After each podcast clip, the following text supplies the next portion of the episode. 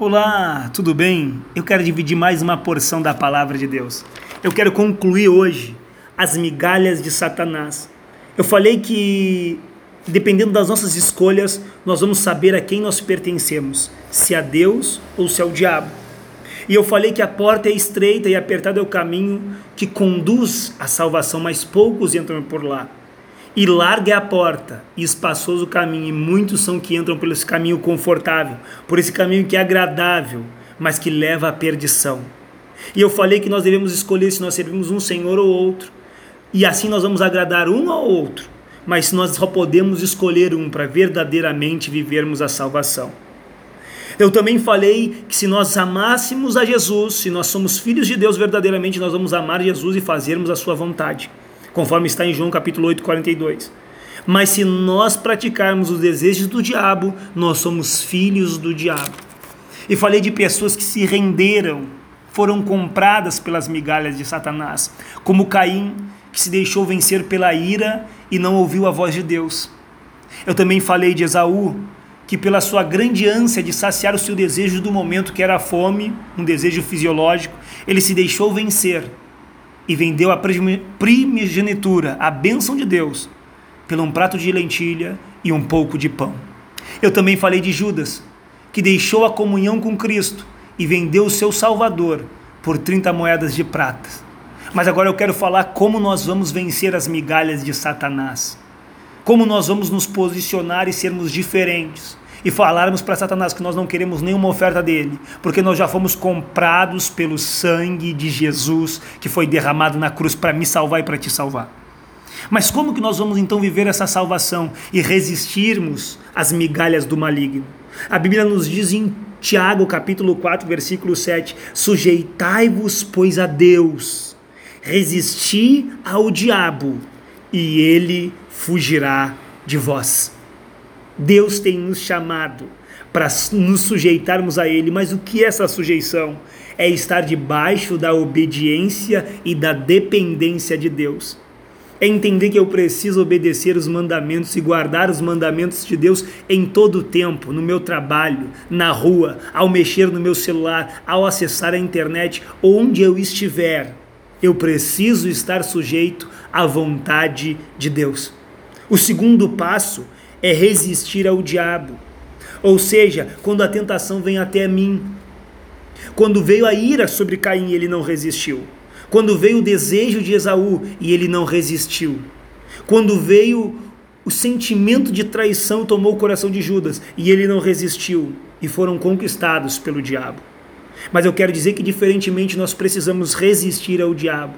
Quando as propostas nos forem feitas, seja no ambiente de trabalho, seja nas ruas, seja ao acessar a internet, nós precisamos resistir ao diabo, ou seja, nos conservarmos firmes no propósito de servir e guardar os mandamentos de Deus.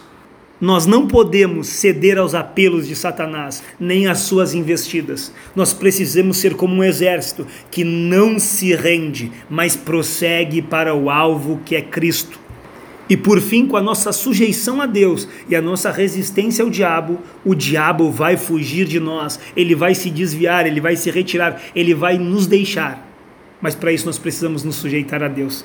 Precisamos resistir o mal, para que o mal fuja de nossas vidas. E eu quero falar de três homens que foram exemplos para nós e são exemplos até hoje, porque eles se sujeitaram a Deus, eles resistiram ao mal e eles venceram o mal e o mal fugiu deles. A primeira pessoa é José. Ele resiste o pecado. Quando a mulher de Potifar, não por uma, nem por duas, mas a Bíblia diz que, a Bíblia diz que dia após dia ela tentava ele. E todos esses dias ele resistiu àquela mulher. Ou seja, ele resistiu às investidas de Satanás, ele resistiu aos laços de Satanás e se manteve firme no propósito de Deus. Eu quero dizer que Deus está me chamando, está te chamando para nos mantermos firmes no propósito de Deus, resistindo o diabo e estando sujeitos a Deus em todo o tempo. Eu também quero falar das propostas do maligno, como ele fez a proposta para Moisés. E Moisés escolheu a Deus em vez do dinheiro, em vez do prestígio e em vez do poder.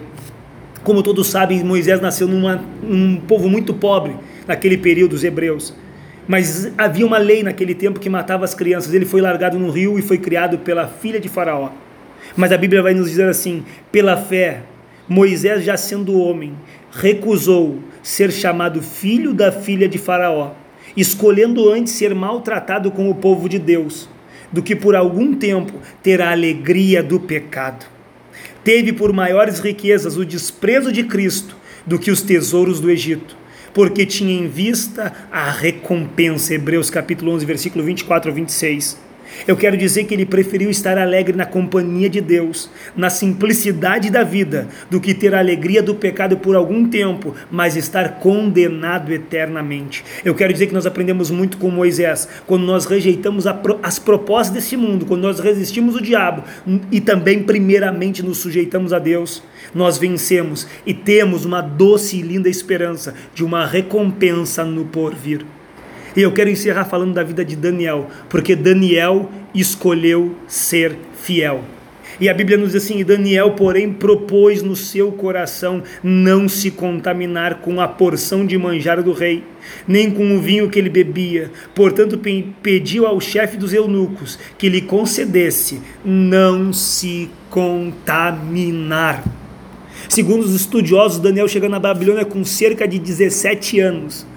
Mas independente de ele ser tão jovem, ele propôs no coração dele, ele intencionou no coração dele, ele projetou, ele firmou esse desígnio, esse objetivo de não se contaminar com nada que lhe fosse ofertado. Porque ele disse: Não importa se eu estou em Israel, não importa se eu estou na Babilônia, eu servirei a Deus fielmente. Eu opto não me contaminar com, os, com as ofertas do maligno, com as ofertas do diabo, sejam qual seja a roupa que ela esteja transfigurado. Não importa a roupa que ele esteja vestindo, não importa se o diabo se parece com um anjo de luz, mas eu me permanec eu permanecerei fiel a Deus em todo o tempo. Eu quero dizer para mim e para ti, precisamos ser fiel como José, como Moisés e como Daniel. Precisamos renunciar todas as propostas de Satanás, porque são migalhas. Eu quero dizer para mim e para ti que Deus tem reservado para mim e para ti um lugar de glória. Deus tem reservado uma cidade santa e preparada, mas nós precisamos seguir o caminho, a verdade e a vida que é Cristo. Que Deus ele nos abençoe, que Deus ele nos ajude e que nós possamos estar sujeitos a Deus que nós possamos resistir o diabo, sabendo que o diabo vai fugir de nós. E com isso nós sabemos que Deus tem preparado um lugar de gozo para as nossas almas eternamente. Que Deus nos abençoe. Amém.